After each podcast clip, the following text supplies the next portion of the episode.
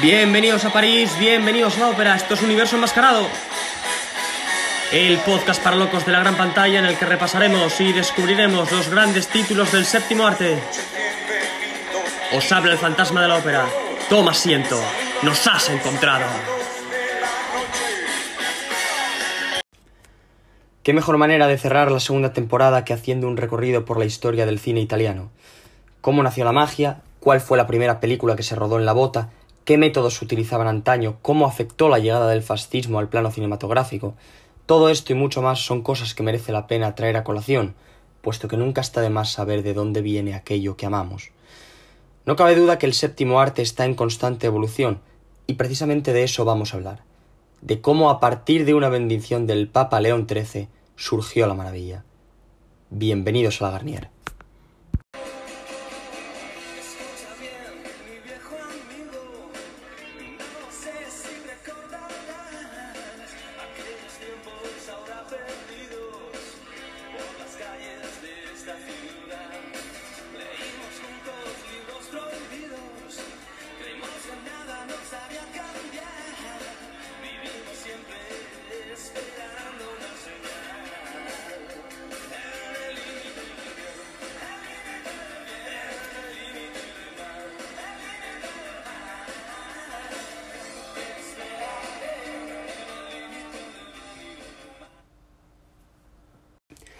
Ahí está, Javier Andreu, La Frontera, leímos juntos libros prohibidos y lo que nos queda por leer y vivir.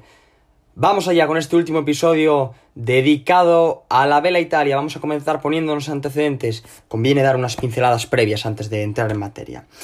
Sabemos que el cine comienza siendo un espectáculo de feria y no gozaba de mucha reputación, que digamos. No era un arte muy respetado por aquel entonces. Se consideraba un mero pasatiempo. Hay que retroceder al año 1896 cuando los hermanos Lumière, inventores del cinematógrafo, proyectaron la llegada del tren a la estación de la Ciudad. Lo filmaron desde la andén adyacente y al parecer los espectadores, al ver la película de 50 segundos de duración, huyeron de la sala, huyeron despavoridos. La sala que no era otra cosa que un sótano del Boulevard de las Capuchinas, entre el segundo distrito y el noveno, concretamente el número 14. Huyeron despavoridos porque pensaron que la, la, locomotora les iba a arrollar. Pero es que dos años antes, Edison había proyectado gatos boxeando y hombres estornudando. Y además, en la década de 1880, los estudios de Edward Muybridge, o Muybridge, Muybridge fotógrafo británico, eh, los cuales versaban sobre animales en movimiento, fueron el preludio del arte cinematográfico. Bien, espléndido. Sentado esto, viajemos al país de la bota, a mi querida Italia, año 1896, unos meses después de que los Lumière descubriesen el medio. Vittorio Calsina, primer cineasta italiano de la historia, nacido en Turín, año 1817, filma el paseo por el parque de Humberto y Margarita de Saboya. Era un cortometraje en forma de película documental y está considerada la primera que se rodó en Italia. Sin embargo, se perdió. Desconozco las razones, pero se perdió. Y aquí entra en juego lo que os decía antes del Papa León XIII. Este mismo año se filman unas imágenes del Santo Padre en lo que parece ser la bendición de la cámara fotográfica. Por su parte, los Lumière también exhiben sus obras en Italia este año. ¿Dónde las exhibían? Pues principalmente en teatros y cafés. Pero en 1905 empiezan a crearse las primeras salas, las pioneras. Nace la pantalla grande. Y en 1906 había nueve cines solamente en Turín. Pero es que en Milán había siete, en Nápoles 21 y en Roma 23. 23 cines en la ciudad. Menuda gozada. ¿Quién pudiera? Aquí en Oviedo, mi ciudad, también tuvimos unos cuantos y no, no pude disfrutar de los gloriosos Brooklyn, por ejemplo, tanto como hubiese querido, pero los viví. Eh, parcialmente, pero los viví, era, era, muy pequeño. Luego vino la gran empresa y bueno, ya, ya se sabe, lo fagocita todo. Pero solo de imaginarme esos 23 cines, bueno, una sonrisa se dibuja en mi rostro. 23 cines en el centro de la ciudad. Madre mía, qué barbaridad. Eh, bueno, a tenor de esto, no obstante, el centro de producción principal estaba en Turín, ¿eh? Ahí estaba el foco. Estaba el foco de producción. Y en el año 1907 se produjeron 107 películas. Eh, también comentaros que dos años antes, 1905, se proyecta públicamente la primera película italiana, La Toma de Roma. en castellano, La presa di Roma en italiano. Era un corto, filmado por Filoteo Alberini. Eh, duraba unos 10 minutos aproximadamente, pero en la actualidad solamente se conservan cuatro. Eh, bueno, también me imagino que, claro, en los años en los que estamos, pues se perdería. Eh, no obstante, cuatro minutos de duración en la actualidad. Eran, me parece, seis cuadros o siete en los que se mostraba la, la toma de Roma. Uno de ellos en color. Mm, Alberini consiguió el, el, permiso para colocar una gran pantalla sobre Porta Pía, la Porta Pía realizada por el Papa Pío IV. Y a su vez se empieza a organizar la primera industria cinematográfica italiana, que contaba con tres compañías principales, dos de ellas en Turín, que eran Ambrosio e Itala Films, y una en Roma, que se llamaba Cines, fundada precisamente por Alberini. Bien. En cuanto al cine histórico, uno de los géneros que alcanzó más esplendor fue el colosal, o peplum. Era cine de aventuras ambientado en la época clásica y caracterizado por escenarios elaborados y escenas con mucha gente. Solían ser adaptaciones de obras literarias. Y ya en 1908, están sonando las campanas, porque es la hora en punto, eh, ya en 1908 Luigi Maggi, con los últimos días de Pompeya, producida por Lambrosio, dio inicio a lo que se conoció como cine monumental. Luego vino la caída de Troya, Quo Vadis, la nueva versión de los últimos días de Pompeya, cargo de, de, Mario Caserini, etcétera, etcétera. Pero la obra cumbre, la obra cumbre de esta etapa, data del año 1914, que no es otra que Caviria, de Giovanni Pastrone, ambientada en la Segunda Guerra Púnica, Púnica, perdón, la Segunda Guerra Púnica. Otra película que marcó un hito durante los primeros 20 años del cine italiano fue La Rosa de Tebas, esa fue rodada en 1912, con la aparición estelar de una de las mayores divas del séptimo arte, como es Francesca Bertini. La Florentina, la Dama de las Camelias, Sangre Azul o Novecento, en la que trabajaría mucho tiempo después. Habéis estado en Florencia, es preciosa. Pues Francesca Bertini era de Florencia. Bien, año 1922, damos un salto y nos vamos a la marcha sobre Roma. La marcha sobre Roma, el cine es el arma más poderosa que decía Mussolini al inaugurar Cinecittà en la vía tuscolana. Se empiezan a rodar películas que exaltan los valores nacionales, que rinden culto al líder, epopeyas que hablan de la gloriosa historia del país, etcétera, etcétera, imágenes que nada tenían que ver, por supuesto, con la realidad del momento. Eh, la propaganda es muy importante en los regímenes totalitarios y eso Mussolini lo sabía.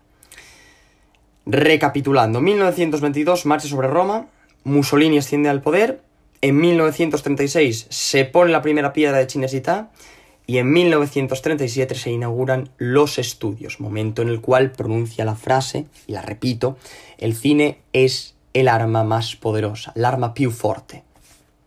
Inauguración que, por cierto, vino acompañada o llevó aparejada una ley, la ley Alfieri, del año 1939. ¿En qué consistía la ley Alfieri? ¿En qué consistía la norma? Pues básicamente en la financiación de las producciones nacionales, con el objetivo de combatir la hegemonía del cine norteamericano, las grandes superproducciones hollywoodienses. Unos años después, en 1943, los alemanes saquean Cinecittà y posteriormente, posteriormente, perdón, joder, me estoy trabando, tras toda la crisis provocada por la guerra, surgió aquello del Hollywood sobre el Tíber. Hollywood sobre el Tíber, ya que la inversión norteamericana fue tal que quedó ese nombre. Como bien sabéis, se rodaron películas como Ben-Hur o Quo Vadis ambientadas en el Imperio Romano. Hablamos del, del periodo dorado de los estudios. ¿eh? Hay un documental dirigido por Marco Spagnoli, que es el director del, del documental de Anna Magnani en Hollywood, en el que cuenta la relación de la actriz con la industria estadounidense. Es este mismo director. Y en este documental, que se llama precisamente Hollywood sobre el Tíber, eh, cuenta cómo Cinecittà se convirtió en el centro neurálgico de producción de Hollywood. Y es a través de tres películas. Vacaciones en Roma, Ben-Hur y Cleopatra, con los ojos de Hollywood, con la gran Liz Taylor. Bien, esto por un lado. Pero es que entre medias, y no me olvido, no me olvido, entre medias cayó el fascismo, en el año 1943, el 25 de julio concretamente. y nace el movimiento más espléndido y glorioso de la historia.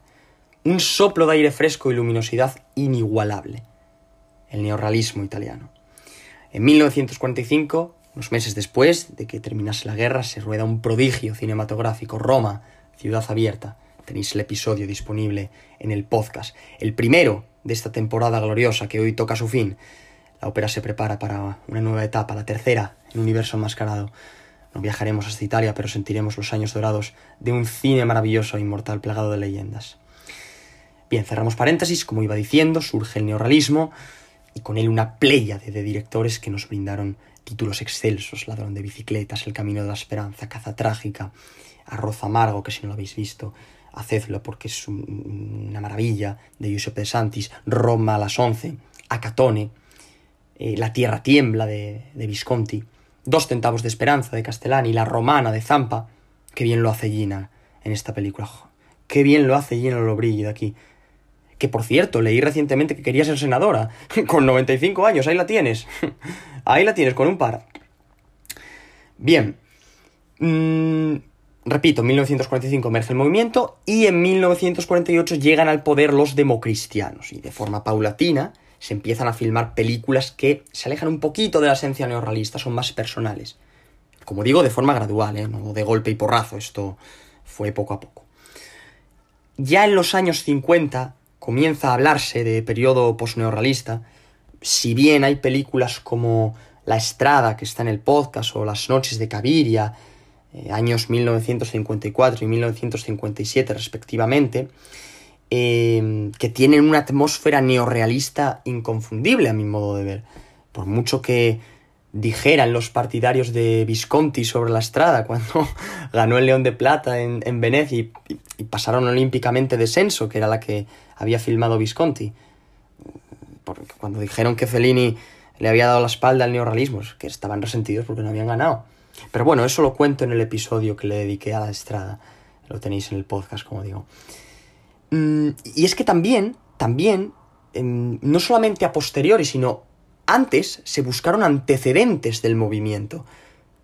Y os hablo de allá por el año 1914, con Perdidos en, la Oscuridad, de Nino Martoglio. Es decir, ya era una cosa que, comenzó a, gestarse mucho tiempo atrás, y en los años 40, en, bueno, mediados de los 40, perdón, eh, eclosionó.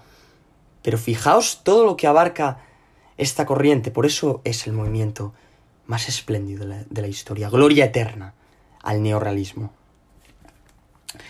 Bien, 1960, una década gloriosa.